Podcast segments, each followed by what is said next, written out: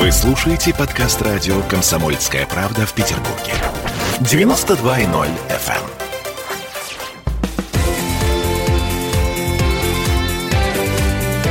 Картина недели. А это мы вернулись в петербургскую студию радио «Комсомольская правда». Я Дмитрий Делинский. Я Ольга Маркина. Ректор гуманитарного университета профсоюзов Александр Записовский вместе с нами. Эм, на троих подводим некоторые информационные итоги уходящей недели.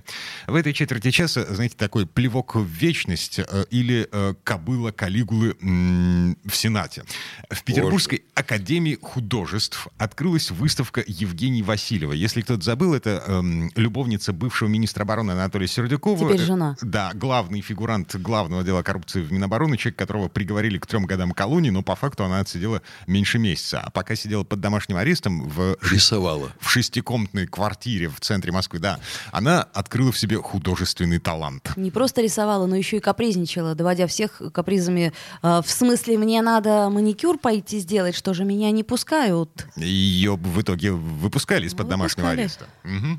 В общем, э, э, давайте послушаем, что госпожа Васильева заявила на открытии открытии своего вернисажа на этой неделе в Петербурге. Вы знаете, э, я могу сказать только э, следующее, что в истории искусств было очень много примеров негативной реакции в отношении творчества художников, которые впоследствии были признаны в качестве серьезных фигур в области истории искусств. Поэтому я к этому отношусь нормально, с пониманием, и никакой негативной реакции в ответ у меня нет. У меня есть несколько коллекционеров, которые э, собирают мои работы в течение долгого времени, и они занимались организацией вот этого мероприятия. Поэтому я не вникала в эти вопросы абсолютно.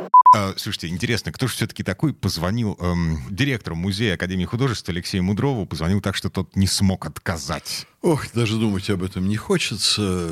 Такие вопросы у нас часто возникают. Вот у нас сейчас в университете есть поползновения, значит, они со стороны, на то, чтобы изъять у нас э, спортивную базу, находящуюся на берегу озера. И вот я как раз на днях был в Москве в одной очень высокой организации, вынул, положил там на стол фотографию здания, которое не существует, и которое от нас требует, чтобы мы восстановили. Но на самом деле вот эти требования, это путь как бы отчуж...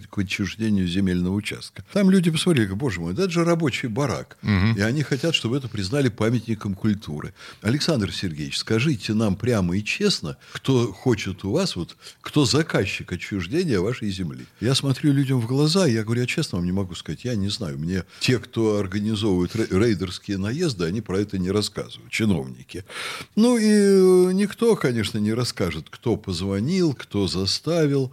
Это, а, С Мудровым, кстати, пытались связаться, он... Э, он невнятно ответил. Да он, он вам и не ответил. Открестился Вы понимаете, но есть ситуации... Вот я, к счастью, как ректор вуза, за 30 лет своей работы ректорской, я в такую ситуацию не попадал ни разу. То есть мне звонили там от имени одного из вице-премьеров правительства Ельцина и говорили, ты там не отчисляй вот такую-то девочку, это родственница вице-премьера такого-то, вице-премьера. Я говорил, да нет, я не могу, она торговала наркотиками. Вот. И, ну, тут, конечно, конечно, у меня была независимость, потому что я ректор профсоюзного вуза, а не государственного. Если я был бы ректором государственного, мне бы это, конечно, боком вышло. А, мне... то есть у нас получается все-таки э, система такая. Если тебе позвонили сверху, то, в общем, свое мнение ты можешь, так сказать... Э... Куда-нибудь припрятать подальше. Вот. Я вам скажу, у меня были и похуже случаи, когда мне звонили и говорили, а я вот представитель господина Березовского вот здесь, а у вас там есть вот э,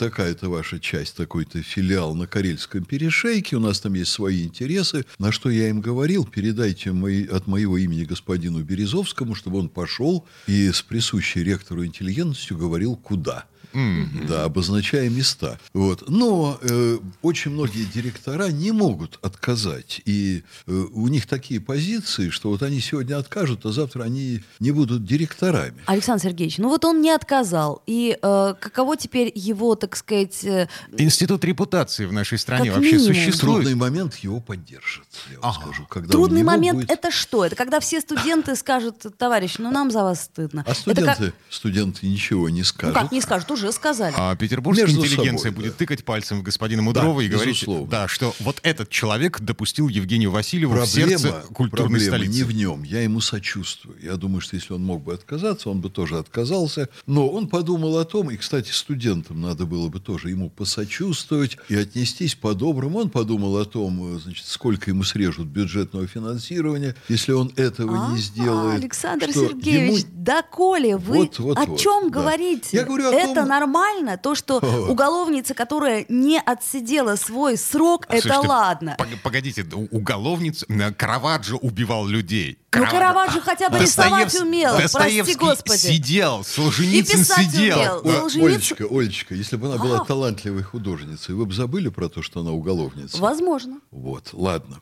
Теперь я вам скажу, что меня беспокоит. Вот я не склонен осуждать чиновника, потому что вы знаете, что я сам как ректор все время обращаюсь к другим чиновникам. И я все-таки стараюсь балансировать очень часто между желанием послать, когда звонят мне, и пониманием того, что будет дальше. Вот у меня простые вопросы, понимаете? Университет в одном квартале от метро, а там парк. И через этот парк ходят наши студентки, вообще-то из театра, из филармонии и так далее.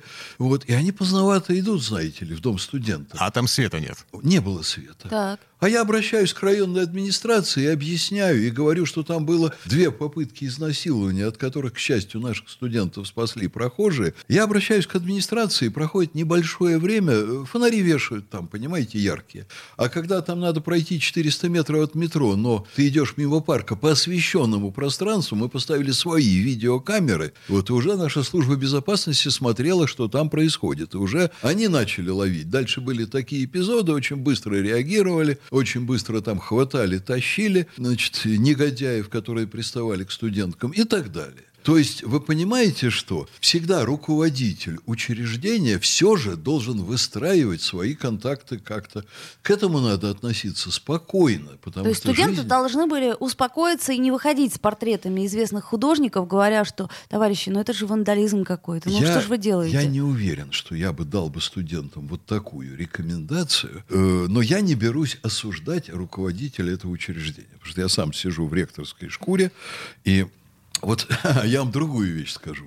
У нас заведены определенные стандарты в ВУЗе, которые я соблюдаю вот с момента, как я стал ректором. И звонят мне из очень серьезных инстанций. Говорят, Александр Сергеевич, вы не могли бы отчислять студента такого-то? Или вы там не могли бы натянуть с двоечки на троечку? У нас там учится вот сын нашего очень серьезного человека. Называют какого? Ну, если бы я там, например, имел бы слабые позиции, разворовывал бюджет или что-то еще, у меня бы вибрировали коленки сразу от того, каких людей называли. Вы знаете, они у меня и так вибрировали.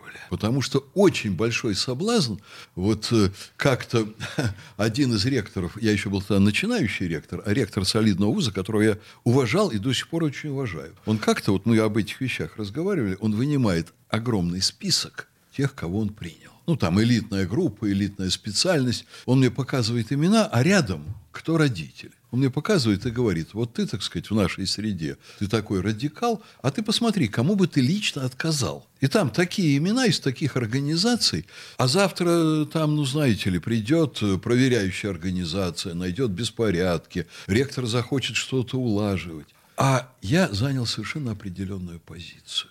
Я и тогда уже ему мог сказать, а я бы отказал всем.